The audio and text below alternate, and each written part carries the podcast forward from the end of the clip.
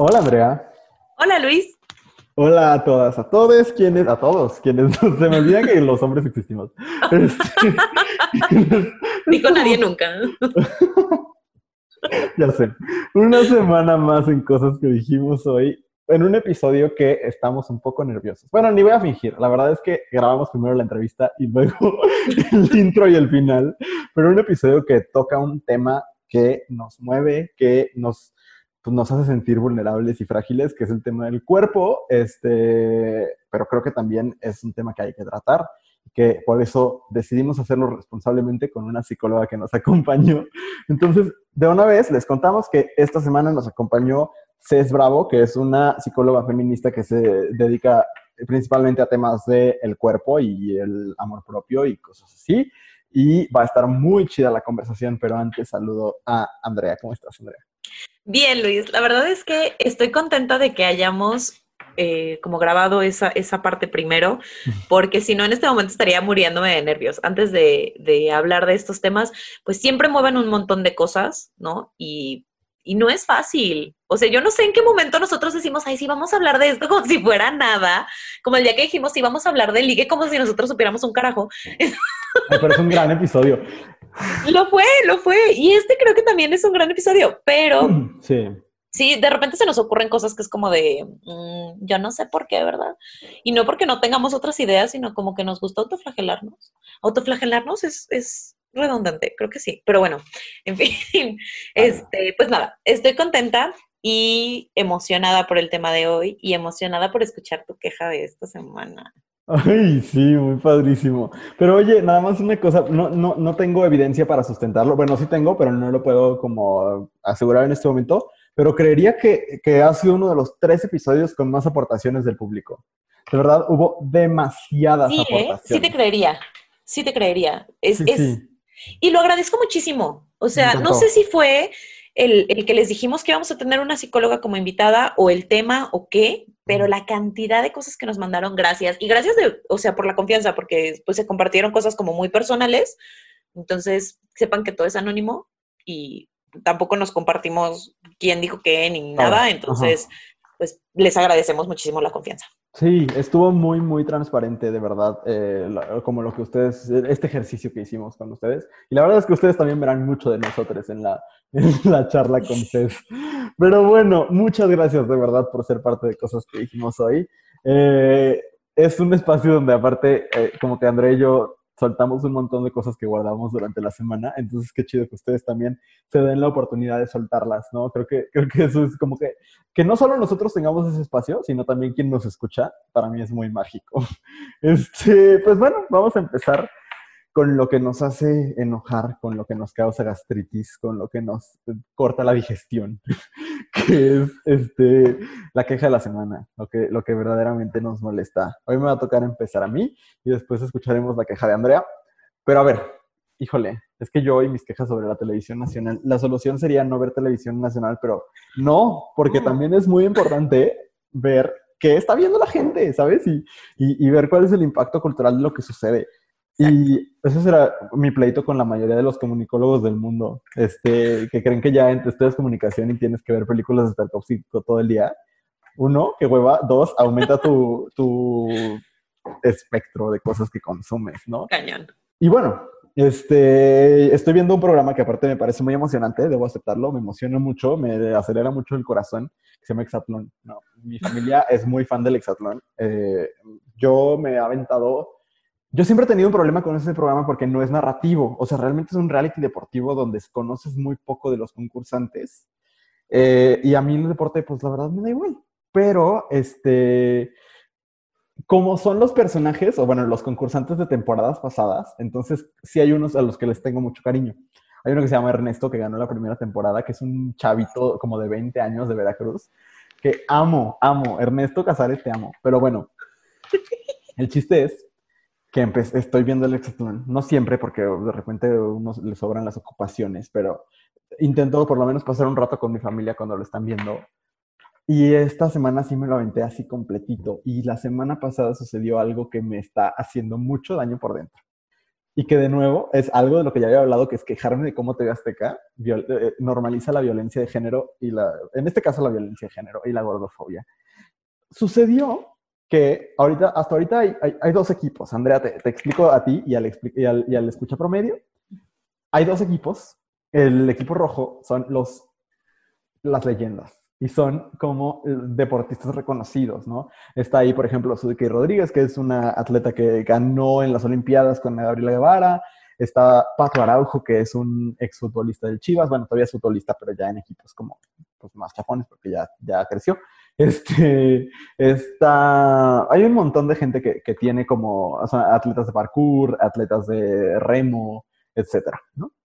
Y está el equipo de, las, de los héroes, que son como los contendientes, donde hay algunos que ya habían estado en temporadas pasadas, pero no son personas con una trayectoria, son atletas de alto rendimiento también, pero con trayectorias no reconocidas, ¿no? Gente, gente de a pie, vaya. ¿no? Y entonces, en ese equipo hay una mujer llamada Cecilia, que se le apoda Wushu, porque ella hace Wushu, que es un arte marcial. Y entonces eh, perdió y como enojada, eh, como que está celebrando el otro equipo, el equipo rojo, y ella le da un codazo a Pato Araujo, que es el, este, el futbolista. Ahora, yo no estoy seguro de que el codazo haya sido a propósito y para todo esto me parece que no importa. Le da el codazo, el señor este, un señor, hombre adulto, se altera muchísimo, le empieza a gritar, los azules le empiezan a decir como de, ¿qué pedo? Dice, me dio un codazo y le grita, y perdón por las palabras que voy a usar, pero así le dice y lo pasaron en televisión abierta, en TV Azteca Señal con Valor le dice gorda marrana. Esas son las palabras que utiliza para referirse a ella. Ella evidentemente se altera mucho y uno de los concursantes del, equipo azul le dice, ¿te gusta? Porque, por cierto, este señor Pato Araujo es esposo de Sudike y de otra del mismo equipo. Entonces, e, e, este chavo del azul le dice, ¿te gustaría que así le dijeran a tu esposa? Y él todavía contesta, dile, no me agüito. o sea, una cosa como muy choqueante para mí. Termina el episodio. Eh, um, empiezan a decir, es una exagerada, no sé qué. Ella empezó porque ella le dio el codazo. Se termina el episodio. Yo en Twitter empiezo a ver que hay gente de los dos lados. Incluso yo puse un tweet a lo que la gente me contestó, pues ella empezó. Dos mujeres me contestaron, ella empezó porque le dio el codazo, ¿no? Y entonces yo dije, ok, qué problemático, porque a ver, para mí es muy claro que uno, uno es producto de el enojo, la frustración de haber perdido, otro es producto de tu sexismo y de tu gordofobia, ¿no? Creo que son dos cosas muy distintas. Eh, um, creo que un, puchero, un berrinche, es muy distinto a un acto de violencia de género. Eh, um, bueno, sucede que la siguiente vez, el siguiente programa, inician y la chava esta pide la palabra y empieza a hablar sobre la violencia de género en México y dice que los homicidios y que ni una menos y no sé qué, y que ella había sido víctima de violencia de género, a lo cual el otro equipo simplemente sonríe, eh, como desestimando su opinión. Ella dice, yo estoy aquí parada con mis compañeras y con las compañeras del otro equipo, y las compañeras del otro equipo le dicen, con nosotras no. Y después, una compañera del otro equipo pide la palabra y dice, es que tú empezaste es que fue justificado porque tú eres la que le dio el codazo.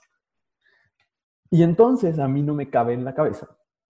Ya ni siquiera personas que son deportistas y que pues solo son concursantes en un reality, sino que una televisora y un equipo de producción no tenga la integridad de hacer responder a una persona por un acto de violencia de género en pantalla y de por lo menos poner un disclaimer, por lo menos meter un, un, un, un infomercial sobre por qué no se le puede decir gorda marrana a una persona en televisión nacional sin que haya consecuencias, sin que haya una penalización, sin que haya perdiste un punto, hoy no duermes en la mansión donde estás durmiendo, este, lo que sea, nada, ¿no?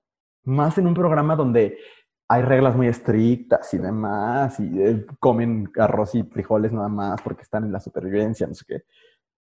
Me parece impensable. Me, escandaliza. Eh, ¿Me molesta la gente en Twitter? Sí, pero la gente en Twitter me molesta siempre.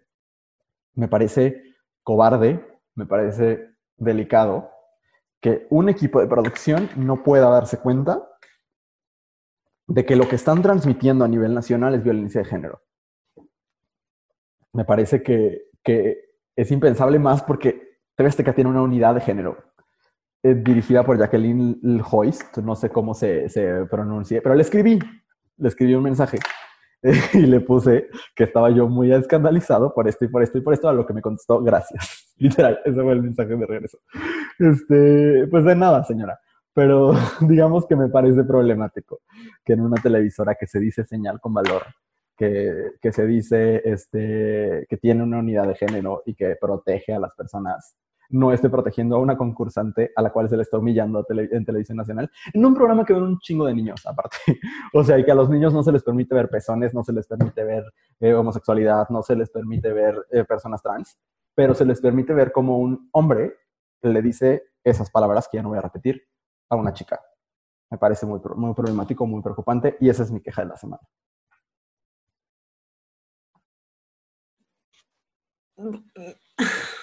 Mira, Yo no tengo nada más que agregar. Ya me lo habías platicado y no sé, no sé si, no sé, no sé, no sé, Luis.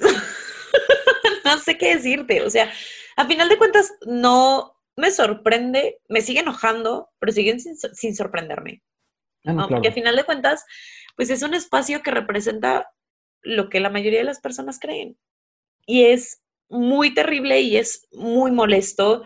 Y si dices, no mames, o sea, se supone que vamos avanzando, se supone que estamos hablando de cosas, se supone que estamos evolucionando, y luego ves ese tipo de, comentarios y la gente que lo minimiza diciendo, no es para tanto, relájate un chingo. O ella le dio un codazo primero. Ella le dio un codazo primero como si fuera lo mismo. Exacto. Pero mira, no sé, no, o sea, no, no sé ni qué decirte de lo mucho que me encabronan estas cosas. Pero ¿sabes qué? No voy a decir Voy a decir, perdón con tu queja. que en mi corazón sigo odiando TV Azteca y a todas las televisoras mexicanas, porque pues no tengo otra cosa, que, o sea, no tengo otro espacio en mi corazón para ellas. ¿Y por qué no hicieron florecer la carrera musical de Miriam Montemayor? ¿Cómo se atreven? Es un talento desperdiciado. O sea, era muy maravillosa, muy maravillosa. ¿Cómo te atreves, TV Azteca? ¿Cuántos más? ¿Cuántas carreras más? Bueno, Andrea, ¿cuál es tu queja de la semana? Ay, mi queja es, la voy a hacer breve, brevísima. Querido escucha, querida escucha, querida escucha, por favor, deja de creer, si alguna vez lo has creído, que tu experiencia como individuo es la experiencia colectiva. Porque esa es mi queja el día de hoy. La gente que cree de que es que no hace falta el lenguaje inclusivo porque yo no me siento invisibilizada cuando no dicen todas. No, hace, no funciona esta estrategia porque yo nunca le he comprado esa marca. Eh, no es necesaria la representación porque yo no me siento ignorado. Qué chingón tu experiencia. Muy valiosa, muy respetable. Wow. Pero deja de pensar que solo porque a ti no te pasó, tú no lo sientes o tú sí lo sientes, significa que todas las personas en el universo tienen la misma experiencia, porque eso es una mentira. Es una mentira. Y en la mayoría de las cosas que, que hacemos promoviendo o buscando la inclusión, no estamos pensando en quién sí se siente mencionado, sino en que quienes nunca han sido mencionados empiecen a tener un lugar y un día puedan decir, ya no siento que aquello es necesario porque ya me siento escuchado, ya me siento incluido. Y eso aplica en tantos contextos que podríamos irnos a mucho detalle, pero no vale la pena. Solo insisto, dejemos de creer que la experiencia individual es la experiencia colectiva, que porque algo a mí no me duele o no me interesa o no me afecta, significa que a nadie le duele o a nadie le interesa o a nadie le afecta aprendamos a escuchar, aprendamos a ver puntos de vista y aprendamos de verdad que la vida y el mundo no se trata de nosotros.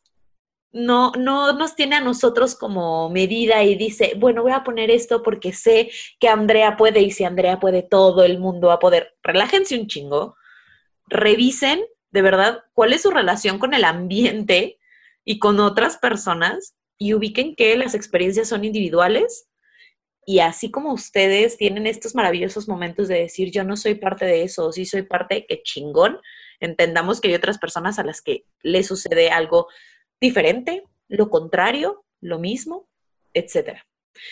Pero esa es mi queja del día de hoy. Ay, Andrea, solo quisiera agregar que eso también aplica para las personas que dicen que el capitalismo funciona nada más porque su abuelito era pobre y le echó ganas. O sea... Ah, exacto, exacto. No, es que yo conozco una señora que me ayudaba, que no te ayudaba, trabajaba contigo. Eh, la señora que me ayuda tiene un primo que una vez, o sea, ya, supérenlo. Sí, qué chingón. Felicidades por el primo, felicidades por tu abuelito que vendía higos en la carretera y ahora es multimillonario. Chingón. No todo el mundo no todo el mundo. Lo único real en este mundo que todos hemos pasado es que todas las mujeres hemos sido violentadas. Es lo único. Lo único. Y es terrible. Entonces relájense un chingo, ¿no? Pero bueno, ya. Pero eso está sustentado por un montón de cosas, ¿sabes? O sea, es evidente, hay estadísticas, hay así, no nada más es a mí me pasó y entonces a todos nos pasan, ¿no? Exacto, exacto. No está basado en la experiencia individual de yo no lo viví, entonces no le pasa a nadie, yo no me doy cuenta, entonces nadie más se da cuenta, relájense. Aprendamos que hay diversidad, que somos un montón de personas en este mundo y entonces hay un montón de experiencias y un montón de percepciones sobre absoluta y completamente todo. Así entonces ya, eso es todo. Gracias, saludos, bye. Saludos. Muy bien, pues bueno, Ahora sí, Andrea, es momento de tener una charla con, eh, con Cés Bravo, sobre el, amor a nuestros cuerpos, sobre los estereotipos que enfrentamos todos los días en la relación con nuestro cuerpo. Cés es una psicóloga feminista que trabaja temas de eh, amor propio, de body positivity y demás cosas. Estamos muy contentos de, estar aquí, de que estés con nosotros. Estamos nerviosos, pero más que por tenerte, porque estos temas nos mueven un montón de cosas. O de verdad creemos que el tema del cuerpo sí es un tema que nos saca de, nuestro centro. Entonces, este, pues nada, estamos muy, muy contentos de, platicarlo hoy contigo. Llegaron. Super, yo también estoy, estoy emocionada. Solo te quiero decirles como que no se sientan, o sea, no sientan que si en este momento dicen como gorda o cosas así, eh, palabras así, pues son cosas que describen a una persona. Porque muchas veces me preguntan de que, oye, pero ¿cómo, ¿cómo podemos decir? O, ¿sabes? Como que se sienten mal de usar la palabra gorda y es como, pues nada, es como, no piensan eso cuando dicen alguien flaco o alguien blanco, ¿sabes? Entonces, ustedes de que, normal, pues es una palabra. Eso hace este ambiente muy diferente. Nunca antes visto en mi vida, cabe destacar. Pero eh, justo porque, y me parece que es como un buen momento para empezar, porque muchos de, las, de los aportes que nos llegaron de las personas que nos escuchan y que, y que semana con semana aportan en redes sociales, pues mucho de esto viene de, de familia, viene de casa, ¿no? Y a mí me ha pasado que de repente son días de, es que hoy me siento muy gorda, no, pero te ves súper bonita, güey, ¿y quién dijo que no puedo ser gorda y bonita al mismo tiempo? Eso es una cosa muy, muy extraña y muy molesta. Pero, pues sí, justo con, este, con esta lógica de no le tengamos miedo a las palabras y a los términos y, dejemos de, demonizarlos así, pues vamos a platicar de pues todo lo que nos dijeron. espero que no se convierta en una sesión de terapia para mí, de verdad. Lo espero con todo mi corazón. Eh, pero bueno, vamos a, ahora sí que a llegarle a lo que nos dijeron. Y la primera gran categoría que armamos tiene que ver con la figura de las mujeres, ¿no? Eh, donde lo que más se repitió, nos dijeron muchas cosas, pero lo que más se repetía era, pues debe ser delgada, ¿no? Y el cuerpo ideal es delgado y delgada te ves más bonita y es mejor estar flaca. ¿No? Eh, además está como este otro contraste donde alguien nos dice 50% no soy suficientemente voluminosa y el otro 50% de la gente me dice que me sobran 5 kilos. Eh, y que además todo tiene que ser simétrico. Estas cosas, es sobre todo esta parte de eh, no soy suficientemente voluminosa, pero también debería perder kilos, pero solo debería perder los kilos en el abdomen y en los brazos, pero debería tener más nalga y, o sea, ese, esa como, ese doble discurso de deberías estar súper, súper voluminosa en ciertas partes, pero no demasiado para que sea incómodo, es, pues, ¿cómo le, o sea, cómo, cómo esperas que yo escoja dónde mandarlo, no? O, por qué tendría que ser menos bonito sino es, ¿por qué este asunto de te ves más bonita cuando estás delgada? ¿no? Cuando una empieza a bajar de peso, es como, es que te ves súper bien, solo porque te ves delgada. A mí me, me pasa, o me pasaba, pues, eh, que hubo una época en la que yo subí mucho de peso después de estar en una, como en un episodio bulímico muy, muy intenso, ¿no? En esa época todo el mundo me decía que me veía súper bien y yo así, por dentro lloraba, ¿no? Y sufría muchísimo. Y después eh, subí de peso, pero aparte subí de peso como en un, periodo súper corto y era como, ay, pero si te veías tan bonita. No, es ¿O qué te pasó? ¿Qué te pasó? O sea, y, ves la cara de la gente, ¿no? Entonces, pues esos son los que más se repiten, sobre todo el asunto de la delgadez. No sé, ¿sé esto qué? Sí, eh, perdón, es que estaba anotando. eh, es, mejor estar flaca y no encajo. O sea, todas esas cosas vienen de este sistema en el que vivimos patriarcal, en donde esto que me decías de incómodo para alguien más es, el alguien más es incómodo para los hombres heterosexuales privilegiados. O sea, eso es como que les incomoda nuestro cuerpo y pues es como, entonces tienes que cambiarlo. Y creo que también pasa mucho con, eh, bueno, es principalmente en las mujeres, pero también yo siempre como recalco, aparte de que como aliada y así, pero es que también se debe de nombrar esto para los hombres que pertenecen a la comunidad LGBT, también siento que cae mucho peso en ellos como cómo deben de lucir porque ya pertenece a esa comunidad, es, es esto de encajar o cómo debe de ser tu cuerpo porque entonces pues eres gay, ¿no? Debe de ser de este tipo. Y es como, no, o sea, justo esto de no debemos encajar en ningún lado porque no, no hay como cajones en donde nos tengan que meter a las personas. Hay como una frase que dicen mucho de que soy demasiado gorda para la talla S y soy demasiado flaca para la talla M o L. Este, no encajo en ningún lado. Y es como, pues no, o sea, ese es tu cuerpo y obviamente estas medidas, estas tallas, no las hacen pensando en cada persona, o sea, las hacen pensando en cómo debe de ser tu cuerpo para entrar en una talla S o en una talla M o L. Y entonces cuando llegamos a esta parte, pues se derivan un buen de cosas como depresión, trastornos de conducta alimentaria, ansiedad, y que puedes empezar a bajar de peso, como esto que mencionabas, y pues te felicitan. O sea, como que un cuerpo delgado siempre se felicita no importa cómo sea que se esté consiguiendo el cuerpo. O sea, no, yo puedo estar vomitando, puedo estar no comiendo, puedo estar en depresión, o sea, puede ser ansiedad, puedo tener demasiado estrés, pero si estoy delgado, entonces está cool. Y si me sano y estoy trabajando eso y comienzo a eh, subir de peso o tomar otra vez esta figura, es como, ¿qué te pasó? Y es como, pues nada, sané, gracias. Yo, yo aquí quisiera preguntarte algo porque pues realmente agregar sobre esto, pues no es mi realidad y no es algo con lo que yo creo que podría compartir desde la experiencia, pero sí desde como quien administra, Andrea ha escrito algunas publicaciones, por ejemplo, que tienen que ver con feminismo, ni siquiera tanto sobre el cuerpo, pero siempre hay alguien que encuentra la forma de ofender en un comentario, ¿no?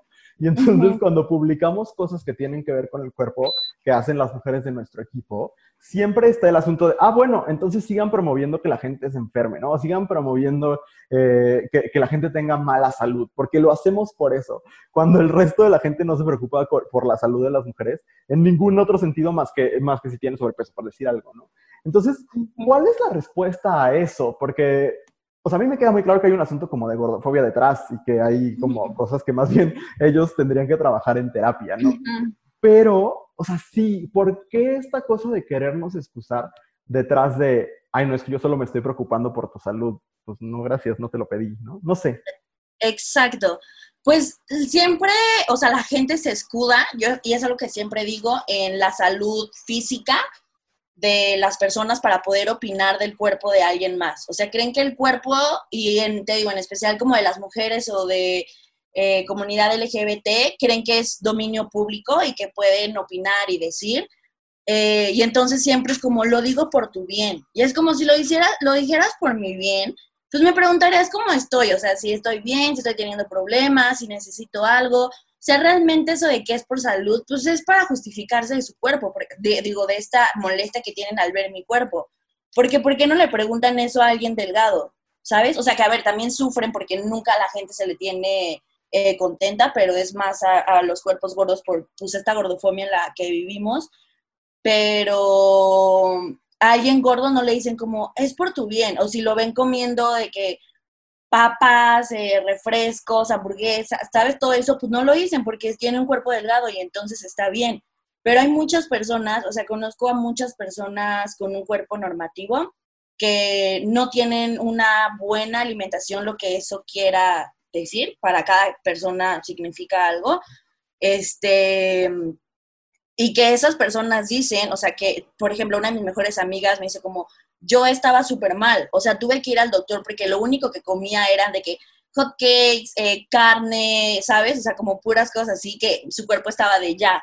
Pero ella, o sea, me dice, como eso de que es por salud, pues es mentira. O sea, porque por, conmigo nadie se preocupó. Y yo estaba comiendo muy mal y estaba muy mal de salud, pero por tener este cuerpo delgado, pues nadie me lo dijo.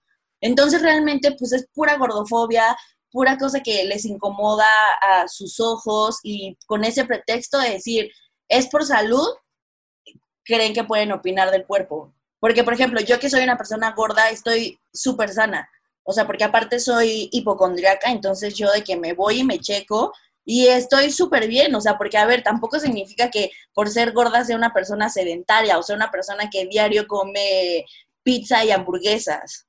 Claro, fíjate que aparte yo pensaba en cómo la gente no comenta, por ejemplo, si yo subiera una foto eh, tomándome una cerveza, ¿no? O fumando, no comentan preocupándose por mi salud, ¿no? La preocupación por la salud siempre es, no es ni siquiera ante las drogas, ni ante el alcohol, ni ante el café, ni ninguna de estas cosas. Es siempre por el peso. Y entonces, creo que pensaba en, las, estas personas que se excusan en la RAE para enojarse por, por los usos como incluyentes del lenguaje, que es como de, pero es que así, y que, y que los ves hablando pésimo español y usando la misma palabra para referirse a cosas que ni el caso, pero que la excusa es, me preocupa eh, que, el, español es un lenguaje bellísimo que no hay que, que, no hay que tocar, ¿no? Y creo que es lo mismo acá, ¿no? Como la salud es lo que pongo enfrente para no decir, la verdad es que soy asquerosamente gordofóbico, y entonces lo que, lo que quiero es hacerte sentir mal. Y fíjate que, bueno, por otro lado, aquí me parece muy interesante cómo el patriarcado va, y el heteropatriarcado, pues, va tocando todos estos temas y se va metiendo con nuestro cuerpo, porque mientras las mujeres nos compartían esta parte, los hombres que, que, compartieron, que fueron menos, pero también nos escuchan menos hombres que mujeres, entonces me parece como, como normal, es como esta cosa de tener un cuerpo no musculoso o poco masculino, lo que sea que eso signifique, me hace no ser atractivo. O que mi cuerpo tiene que cumplir con estándares, ya sea estar marcado o estar mamado, para poder mostrarlo y que le sea agradable a otros. Y eso, eso es como bien feo, ¿no? Que haya un filtro, como que haya un sensor, pues, alguien que te dice, sí puedes mostrar tu cuerpo o no deberías poder mostrar tu cuerpo porque da risa, ¿no? O porque da pena o porque da lo que sea. A mí me pasa, yo, yo desde muy chico soy muy delgado. La verdad es que tampoco amo hacer ejercicio. Sería una mentira si dijera, me mato haciendo ejercicio y no tengo volumen, porque pues no, la verdad no lo entiendo, no entiendo cuál es el placer. Pero este, mi cuerpo en general siempre ha sido así, no es musculoso. Y claro que como un hombre gay es raro, porque este, ves la idea, o sea, hay esta idea como de todos los hombres gays se tienen que ver como Ricky Martin, ¿no? O como Landa García, por hablar de México, ¿no? Y entonces, pues esta cosa de, a ver, uno no tiene, pues ni el dinero para comprar la proteína, ni el tiempo para hacer ejercicio todo el día, ni un montón de cosas como para, para llevar mi cuerpo a ese estado. Y para todo, para todo fin, aparte, no es mi propósito, ¿no? Y entonces, a mí sí me ha pasado, y yo estuve muchísimo tiempo sin poder quitarme la playera para entrar a la alberca o a la playa, porque mi cuerpo no se veía como eh, un güey en la tele, ¿no? O como un güey en una revista o en redes sociales, ¿no? Porque aparte esta cultura de les influencers está muy marcada también por estos estándares, ¿no? Entonces, qué interesante, ¿no? Como a, las mujeres se les pide como esta fragilidad, eh, esta incluso como pequeñez, y a los hombres se nos pide como esta fuerza bruta, este, muy extraña. Entonces, Sí, genera mucha angustia y mucha ansiedad, no sé. Claro, y es que pues no les conviene que una mujer eh, sea fuerte, por ponerlo pues, entre comillas, o porque yo creo que somos fuertes, eh, porque pues entonces requerimos ayuda de los hombres, ¿sabes? Es como, no, a ver, tú ocúpate en que tu cuerpo se vea bonito para mí y yo me ocupo en la fuerza porque pues si necesitas algo me lo vas a decir a mí, yo el fuerte. Entonces esto como de seguir creando esta dependencia al sistema heteropatriarcal, que es como, no, o sea, a ver, voy a hacer todas las cosas que yo quiero y no para agradarte a ti, porque siempre estamos como para agradarle a los ojos de alguien más, pero cuando es para agradarnos a nuestros propios ojos. Y pensaba mucho esto que me decías de que siempre has sido con delgado y justo eso, o sea que muchas veces es genética y queremos cambiar la genética para agradarle a alguien más y pues está cabrón eso, o sea, porque por mucho ejercicio o dietas, que yo soy súper anti dietas, este, con dietas me refiero a esto de que dos gramos de queso cottage con medio melón, todo eso, porque, bueno, dieta es cualquier lo que comemos. Este, entonces, por más que siga esos regímenes de, alimenticios, pues si mi genética es otra, si soy latina, pues no voy a poder, o sea, a ver, está en mis genes tener caderotas, tener pompas, ¿sabes? Entonces es como, y, y entonces llega esta frustración de querer tener este cuerpo, no sé, de una francesa que puede ser súper delgado porque así es su genética, y pues no, o sea, no, se dan cuenta que no se logra con estos queso cottage, melón, seis almendras y todas esas cosas que las personas te dicen. Eh, y me parece súper fuerte esto de dejar de hacer cosas por no querer enseñar a nuestro cuerpo o tener pena de enseñar a nuestro cuerpo, creo, que creo que es totalmente válido y que a muchos nos ha pasado, pues por todos estos comentarios que oímos y que justo los vimos con las respuestas, o los vamos a ver, este, y es súper fuerte, o sea, como hacer este ejercicio de pensar qué cosas no he hecho por pena a mi cuerpo, por no querer mostrar mi cuerpo. Y pues está, es muy triste, o sea, porque es como, no, ¿por qué voy a dejar de disfrutar y por qué voy a esconderlo así cuando es el que me lleva a todos lados, es el que me, o sea, o sea, me soporta, ¿sabes? Es como vivo en él, es el cuerpo que habito, ¿por qué habito un lugar de esa manera?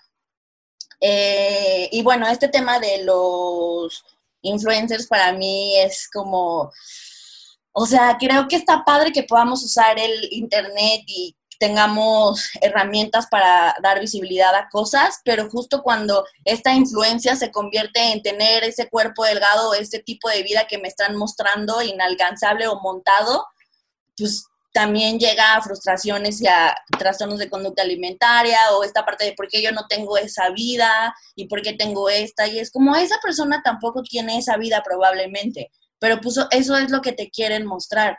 Entonces yo siempre es como mucho cuidado con lo que siguen y consumen y con lo que publicamos. Porque, ok, igual esa persona quiere subir eso, pero saber siempre que, o sea, tener esta como responsabilidad social y saber que, ok, subió esa foto en su desayuno, pero que probablemente alrededor habían cosas que tuvo que quitar para que la foto se viera bonita, ¿sabes? Y como tener siempre presente eso y pues pasa lo mismo con el cuerpo y como, pues todas estas cosas que sacan de, ah, no, mira mi dieta, y es como, no eres un nutriólogo, no eres un especialista en eso, o sea, solo eres una persona que a ti, a tu cuerpo le está funcionando eso, y estás diciéndome que yo también lo haga, pues para también tener un cuerpo delgado. Si hablo mucho me callan, ¿eh? No, no, es que está así como súper al punto de eso que digo, pues sí, ¿qué más te digo? como, me, me parece muy atinado, muy atinado. Sobre todo como en, esta parte de visibilizar también un poquito el, el, rollo con los vatos, ¿no? Porque a veces cuando hablamos de, de aceptar el cuerpo y todo este asunto está súper enfocado a las mujeres, porque sí, pues sí, las mujeres tenemos como un montón de rollos eh, extra, ¿no? Que manejar, pero también a los hombres les pasa y parece que pareciera como si no que no, no nos importara, pero como si fuera una discusión Em, como secundaria y me parece que no debería serlo, ¿no? Porque a final de cuentas todos terminamos afectados por exactamente lo mismo y es cumplir con este estándar de los hombres y las mujeres tenemos que vernos de cierta manera para ejercer ciertas em, tareas que ya no suceden, ¿no? Como lo que decíamos hace un par de episodios, Luis, de pues ya no cazan mamuts, relájense, ya no se tienen que ver así, o sea, ya no tienen que mostrar todo el tiempo que son los fuertes y los machos alfa, porque honestamente a nadie le interesa. Entonces, creo que también es importante ponerlo sobre la mesa, ¿no? claro. Eh, sí, y justo es como que algo que siempre se dice que este sistema patriarcal también afecta a ellos, o sea, como pues todas estas conductas, de, o sea, justo lo que me dijeron de que casi no escuchan hombres porque pues no, o sea, como un hombre va a estar conectado con sus sentimientos y sus emociones y va a querer escuchar este tipo de cosas, y él como no, o sea, mientras está ah, haciendo, pues no sé qué, cosas de hombres o algo así. Viendo la Champions o algo así. Viendo la Champions. exacto. O, y, se, y apuesto que las personas, o sea, los hombres que escribieron si no la mayoría, porque mira, dice la mayoría sería yo también ya meter las manos al fuego de mucho, que no estoy dispuesta, pero estoy segura de que casi la mayoría eh, pertenecen a la comunidad LGBT. Sí. o sea, de todos los que me llegaron a mí, creo que solamente uno viene de un hombre hetero y los demás sí, sí vienen del... Ah, no, dos, dos, pero pues ya, ¿no? Y sí, pues son temas que ellos no hablan y que me parece valioso que también se recuperen, ¿no? Pero siguiendo como a la, la, categoría que tenemos después, le pusimos racismo y color de la piel, porque también tiene que ver con un, como decir, no, no todo está relacionado con el peso, sino hay muchas cosas de cómo nos vemos con las que tenemos que aprender a hacer las paces porque nos dicen que no está chido. Por ejemplo, este, este asunto de la piel morena, de que ser moreno o morena es ser feo, y que por ser moreno mi piel es resistente, ¿no? Eh, está también el ser, el ser moreno es ser pobre y el pelo chino suelto se ve sucio o se ve mejor planchado. Eh, que, viene de, pues, de esta idea de solamente nos vemos bien si parecemos europeos, ¿no? Si tenemos el cabello liso, brillante, este, sin frizz, todo súper bien recortado todo el tiempo y con un color de piel que se asemeje a Europa Central, porque si no, volvemos a, cargarlo de, estereotipos, que, por eso es muy molesto la gente que dice que México no es racista. porque es súper racista. Súper racista. Y tiene que ver con, con, tonos de piel. Incluso hay un montón de estudios que hacen la relación de las oportunidades económicas que hay con el color de piel que tienes. O sea, es demasiado evidente. Y, de, y el asunto del cabello que, insisto, a lo mejor no es tan, la comunidad afrodescendiente no es tan predominante en México como en otros países, pero sí tenemos mucha diversidad de colores de piel, como para que nos hagamos a los solamente la gente de cabello liso y, blancos están, son hermosos, ¿no? Claro. Eh, pues sí, o sea, obviamente tenemos diversidad de piel porque pues, somos indígenas, o sea, tenemos pieles morenas, o sea, hay una gama enorme, porque pues bueno, aparte de esta coloniza, colonización, pero es esta parte de dejar, intentar dejar de ser mexicanos, ¿sabes? O sea, como siempre querer estar aparentando otra persona, otro lugar, otro país, o sea, ya en verdad que es lo que sea, pero no ser la persona que somos. Y, y es muy fuerte eso. Eh, y lo vemos en todos lados, o sea, los medios de comunicación también se han encargado a que, se crea esto, a ver, aparte que es, somos súper, súper racistas, o sea, tú ves a la persona que limpia los baños y es una persona morena, pero ves al jefe del piso, del director de no sé qué, y es hombre y es blanco. Entonces también es como, esa, ese racismo nos lleva a que esas oportunidades no las puedan tener todos los tipos de pieles, o sea, o todas las personas, o, o sea, no poder ocupar esos espacios. Y si sí, es como, ok, puedes estar en este corporativo, en esta empresa, lo que sea, pero eh, ahí y yo acá. Y es como, no, o sea, ¿por qué? A ver, que si también tiene que ver cosas como de, eh, pues estudios y así como, ok, pero a veces ni siquiera, ni siquiera creo que sea eso, porque muchas personas es como, no, pues no estudio una carrera, pero tengo tal puesto, ¿sabes? Y sé que esas oportunidades no las podrá tener una persona morena. Y es esto como de, que se ha creado como de suciedad, como, como es que tállate bien, o tállate bien como las partes oscuras, y es como, pues ¿cómo? O sea, a ver, es mi piel, o sea, también influyen muchas cosas, o sea, como de que produces melanina, ¿sabes? O sea, como irritaciones, ¿por qué me estás pidiendo que sea de esta otra manera? O sea, y todas estas cosas que empezaron a salir como de blanqueamiento anal y vagina, o sea, ¿sabes? Es como, wow, o sea, ¿hasta dónde hemos llegado? Es como, eso es normal, es común. O sea, eh, hay zonas del cuerpo que tenemos más oscuras, aparte de ser morenos. Em, y no es como, sí me estoy bañando, sí me estoy limpiando, sí me estoy tallando, pero no tiene nada que ver con eso. O sea, tiene que ver con tu racismo. Este, el pelo eh, chino, que es un pelo sucio, nunca lo había escuchado, la verdad, pero me imagino que pues es esta parte de, pues, tener como, eh, hay una película que se llama Napoli Ever After, que es de unas mujeres negras que como que la mamá le cuida mucho el cabello a la, a la hija. Yo la recomiendo muchísimo y creo que ahí explican exactamente como este fenómeno del cabello, de un cabello como lacio y el cabello chino, chino, chino.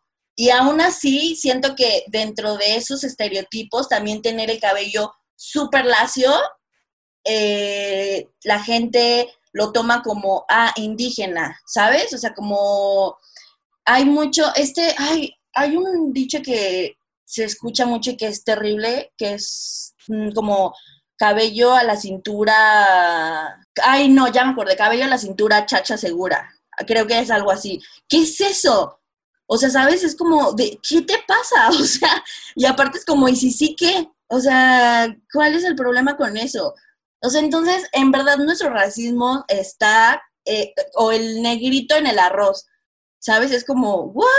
O sea, los dichos, los refranes y todo eso que utilizamos son súper racistas, súper homofóbicos, súper gordofóbicos, o sea, son lo peor. Entonces yo siempre también digo como, cuando vayan a decir un dicho o algo así, por favor, fíjense en el dicho que están diciendo porque en verdad es, o sea, o el me caes gorda, es como, ¿qué me quieres decir con eso? O sea, ¿cómo, cómo caen las personas gordas? ¿Cómo que te caigo gorda?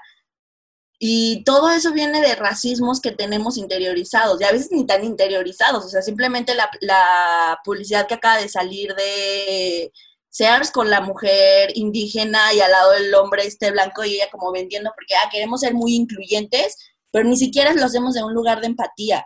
O sea, ¿por qué, ¿por qué hago ese tipo de publicidad? O esos comerciales de Infonavit que entonces sí son personas morenas o estos eh, eh, por lo general son del gobierno, como comerciales del INE y todo eso, que entonces sí ponen personas morenas. Y es como, ¿qué me estás diciendo con adquirir un crédito Infonavit? ¿Qué soy?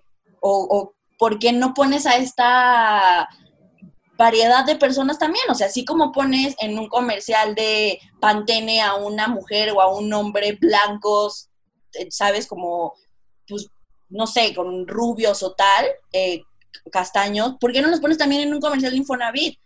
O sea, también son parte de, o yo también me eh, pinto, eh, me lavo el cabello con un shampoo sedal, o sea, lo que sea, cualquier marca, ¿sabes? Pero no. O sea, a mí por ser morena o por ser moreno solo, pues nos toca esta parte del INE. Ahí, ahí, ahí vas. Y es también clasificar y cerrar todo este círculo. Sí, a mí sabes que me llama mucho la atención que cuando hablamos de los temas raciales o de la racialización, siempre lo hacemos como en una cosa estructural, ¿no? Como de, lo vemos como el racismo como una onda gigantesca que ahí está en el, en el éter flotando y que es como el, el gran enemigo, el gran villano.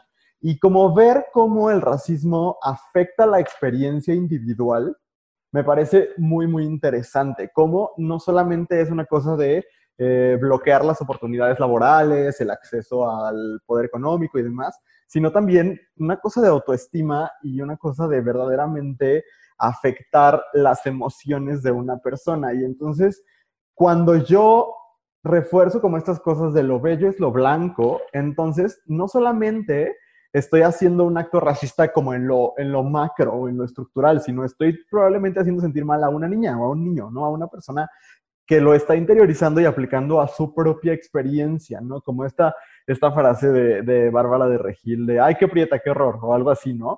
que, es, que es como, no está directamente agrediendo a nadie, sin embargo, a quien está viendo lo está tomando como hacia ella o hacia él, ¿no? O estas frases de decir, es morena, pero está bien guapa. O sea, la palabra pero habla de un montón de cosas, ¿no? Como de decir, a pesar de este gran defecto, hay belleza en su persona y eso es muy fuerte. Incluso como dentro de la, de la comunidad LGBT hablamos mucho como del chacal, ¿no?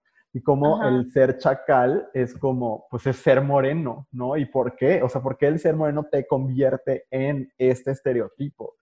Eh, no sé, hace poco, bueno, no tan poco, cuando salió este video de, Belinda con Los Ángeles Azules, donde mm. eh, Belinda bailaba con el que hace de Fermín en, Roma, que decían como de, ay, Belinda, bueno, con Belinda siempre pasa, está pasando justo ahora, ¿no? Como de Belinda ya se agarró un chacal nuevo. ¿Por qué? Pues porque canta banda y es moreno, nada más, ¿no? Y entonces como el racismo también guía de qué forma consideramos bello o no algo, ¿no? Creo que, creo que André iba a decir algo. Es que justo se me ocurría, este o bueno, no se me ocurría, sino que me acordaba de que creo que en algún momento lo platicamos, Luis, de la exotización de ciertas cosas, ¿no? Como el, decir que las, las latinas morenas son como súper calientes y la madre, o sea, como también llenarlo de esta parte de, de, volverlo exótico, ¿no? El cabello y el decir, ay, es que qué bonito el color de tu piel, pues, o sea, como porque tiene que, o sea, porque ese es, es, un elemento, ¿no? O por qué quieres agarrarle el cabello a las personas que tienen el cabello chino, o, o por qué se vuelve este de, conoces a una persona que tiene la, piel oscura y es como, ¿me puedo tomar una foto contigo como si fuera, que es, terrible, pero, pero sucede y se vuelve algo exótico y como si fuera parte de museo en lugar de una persona, ¿no? Eso también me parece importante. Sí, que es todo esto que pasó con Yalitza Aparición, ¿no? Como de ay, sí, la queremos mucho, pero como si fuera, ahora sí que es como la nana de todo México, ¿sabes? Y no, es lo mismo que dirías. Ajá, pero es que así, así era la reacción. Nunca nadie dijo como de, ay, qué mujer tan hermosa. Ah, bueno, sí, muchos lo dijimos, pues.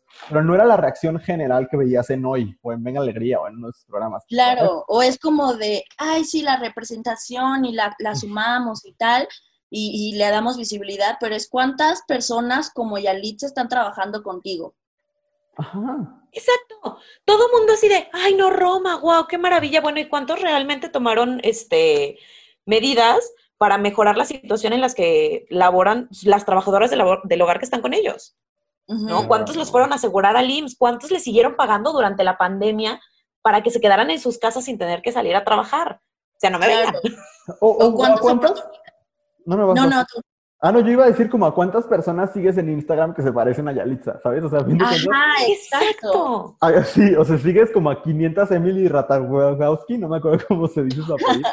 Amén. Y ya, una Yalitza, y entonces eh, dice mucho de nosotros. Y también lo que estaba pensando era que igual es como que pieles morenas, eh, no, la, no las queremos, no sé qué, pero una piel bronceada o una piel como dorada, entonces está bien y entonces es aceptable, porque aparte trae como todo esto detrás de, es alguien que viajó y que pues tiene el dinero o algo de poder ir a un lugar de sol y broncearse, o saben, o sea, como entonces estas pieles, y incluso hay mucha gente que es como, pues sí, este el querer estar bronceado, siempre para dar esta apariencia como de, ah, pero cuando es alguien ya con un, su piel es morena o un tono negro, es como, no, o sea, no, no, no, o sea, hasta allá no, porque ya va a poner muy negra, incluso se dice así.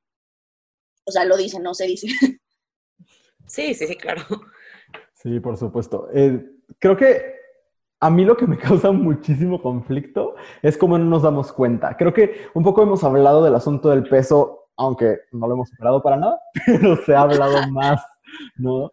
Pero el asunto del color de piel lo seguimos negando, como que seguimos diciendo colectivamente, no, claro que México no es un país racista.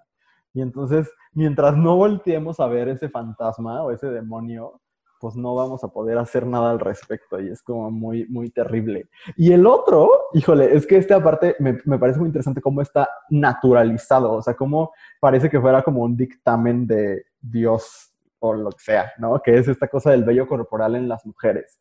Que, muchas personas nos hablaron de eso, ¿no? Y bueno, muchas mujeres nos hablaron de eso, que el vello corporal es desagradable, entre comillas, o que alguien nos decía como de manera muy particular, tengo que depilarme las cejas porque si no, parezco hombre, como si los hombres tuviéramos el monopolio sobre el vello, ¿no? Y, y fuera como de tener vello es masculinizarte, cuando pues mm, eh, muy evidentemente no, ¿no? Basta hablar con la mujer que sea. Es que a veces creo que las personas machistas ni siquiera hablan con las mujeres, o sea, como que las ven. Pero, este, sí, porque basta hablar con una mujer como para saber que el bello es algo que sucede en las personas, ¿no? Pero, pero que está súper presente. A mí me da mucha risa en estos reality. Yo de repente amo la televisión abierta porque entre que me parece como muy divertida y así. Me da mucha risa en estos realities tipo Survivor, Exatlón, etcétera, que están en una isla y que según no pueden comer nada y están en las peores condiciones, pero tienen todo depilado y es como. Es o cuando hay gente que sí vive así.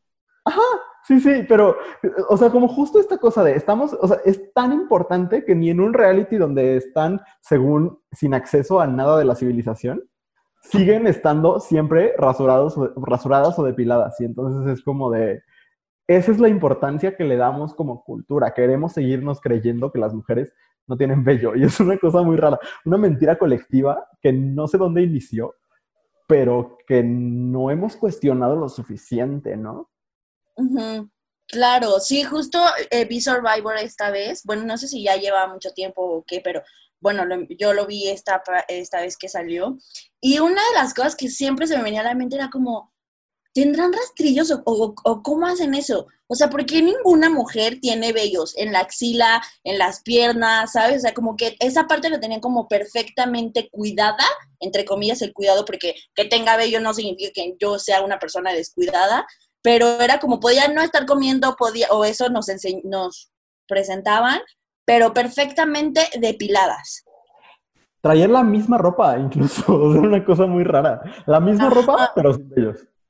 Claro, claro, claro, claro. Y que también pensaba, ok, eh, y si sí se depilan, o sea, pensando que son así, ¿no? Lampiñas o lo que sea, pero pensan como, si se están depilando, se van a destrozar la piel, o sea, porque con el sol, con todo lo que están ahí, hacerse, o sea, yo todo el tiempo pensaba en ese tipo de cosas que era como de, ay no, pobre, se van a dañar, no sé qué, y solo es como para esta, para ser agradable al consumo de alguien más, y no, la pasaba muy mal pensando eso.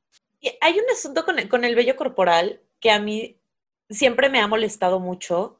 Eh, y es, es, este asunto de que siempre se le asocia con que las mujeres somos sucias o descuidadas, que es justo lo que decías eh, ahorita, es de eh, somos descuidadas o estamos descuidadas si no, no, si no estamos rasuradas o depiladas. Y luego ves a muchos hombres que tienen pelo en todos lados, en todos lados, porque pues así salió pelo en todos lados. Y esta diferencia de las mujeres somos descuidadas si no estamos rasuradas o si no estamos depiladas. Y los hombres no. Es más, hasta dicen, ay, sí, un hombre de manches, sea, es, muchísimo más pelo. Yo lo pienso porque yo no, no soy una persona que tenga particularmente mucho vello, pero pues si lo piensas y dices, no manches, o sea, la, la diferencia de, de, vello está cañona y el, el, cómo se acepta de un lado y del otro no es, es muy molesto, muy, muy molesto. Y esta idea que nos han querido vender de la belleza duele, como para vendernos que nos tenemos que depilar, yo no sé a quién se le ocurrió la gran idea de ponerle cera caliente en la entrepierna y el ano a alguien que eso era una buena idea. o sea, de verdad no entiendo a quién se le ocurrió. ¿Y quién sigue diciendo, sí, a huevo? voy a ir a que me pongan cera caliente en la entrepierna. O sea, no, es, es, mucha tortura y es además es muy doloroso. ¿Como para qué? claro. a mí me tocó ver en, en mi familia gente que de, de, 15 años, ¿qué quieres que te regale? ¿Una fiesta o tu depilación permanente? A los 15 años. Sí, claro. Y hay gente que es menor y, y yo recuerdo que en la primaria, eh, compañeras ya empezaban como a rasurarse las piernas y yo, o sea, como que algo que obviamente todo esto es aprendido. Entonces yo veía que hacían eso y yo, porque en mi casa nunca hubo como ese tema.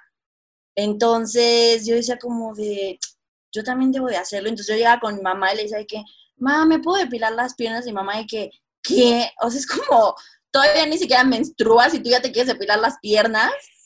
Y yo, o no, o cómo, o sea, ¿sabes? De esa parte que era como, no, no, ya no sé qué onda, o sea, qué, qué, qué pasa o qué. Em, y también pensaba como, es un poco extraño que las vaginas depiladas, porque yo pienso como, que una vagina que no tiene vellos, pues es de una niña. Entonces a mí eso me da mucho como, oh, ¿qué? ¿por qué quieren una vagina sin vellos? Está un poco creepy, eh, no está cool, las vaginas, aparte pues de que tienen vellos, es como, pues es de una vagina de una mujer, ¿sabes? O sea... Y, justo en algún momento se lo escuché a, a Alicia Delicia decirlo él, este asunto de que a las, las mujeres gustemos cuando no tenemos vello corporal, pues ¿cuáles son las únicas mujeres que no tienen vello corporal? Las niñas. ¿no? Entonces sí tiene que ver con un rollo pedófilo medio extraño. Este, bueno, no medio extraño, muy, muy extraño. y, este, y, de verdad es, está como de analizarse cañón. Pero sí, tienes razón. O sea, las únicas este, vulvas sin, sin vello son las de las niñas. No, sí. no se pongan cera caliente en sus vulvas, por favor. No, no se lastime, la belleza no duele. Justo ahorita tengo un conversatorio en donde puse como la frase de la belleza no, y el no lo puse en mayúscula, duele. Porque es, basta, o sea, basta de darle como esto de, ay, la belleza duele y déjate y tú, si quieres ser bonito, es como, no, no, no, no tiene que ser así, o sea, ¿de dónde vino eso? Pero no es así. Claro. a mí, a mí me, me parece aparte muy interesante cómo Ah, la respuesta ante, por ejemplo, las manifestaciones feministas, donde hay mujeres con vello en las axilas, por ejemplo, siempre es como de, o sea, a ver, no entiendo nunca este argumento de es que hay que cuidar las formas y para todo hay formas y demás, que siempre se hace cuando hay grafiteo, cuando hay demás. Pero lo que menos entiendo es cuando llaman agresivas a las mujeres por tener vellos en las axilas. O sea, como yo he visto el comentario como de, pues es que también hay límites, o sea, se pueden pedir, se puede exigir los derechos sin ser agresiva. Pues, ¿cuál es la agresión en mostrar tu vello? O sea, es algo que no comprendo, que me parece muy, muy extraño y que es como muy raro verdaderamente que, que como sociedad hayamos decidido que el hecho de que una mujer no se, no se depile es violento hacia nuestros ojos. Es algo que, que verdaderamente, nunca había, había pensado el asunto de como la pedofilia de todo esto, que es como de, wow. Pero qué fuerte, o sea, qué fuerte que, le demos como colectivamente tanta importancia al hecho de que una mujer tenga que depilarse para ser bella. Y no solo para ser bella, para ser tomada en serio, ¿no? O sea, muy raro. Sí, eh, incluso yo, un, o sea, hice algo muy malo, que fue leer comentarios como de esto que está pasando con la CNDH y vi que alguien, un hombre, puso como primero que se depilen las axilas y luego que ya protesten. Y yo, ¿qué?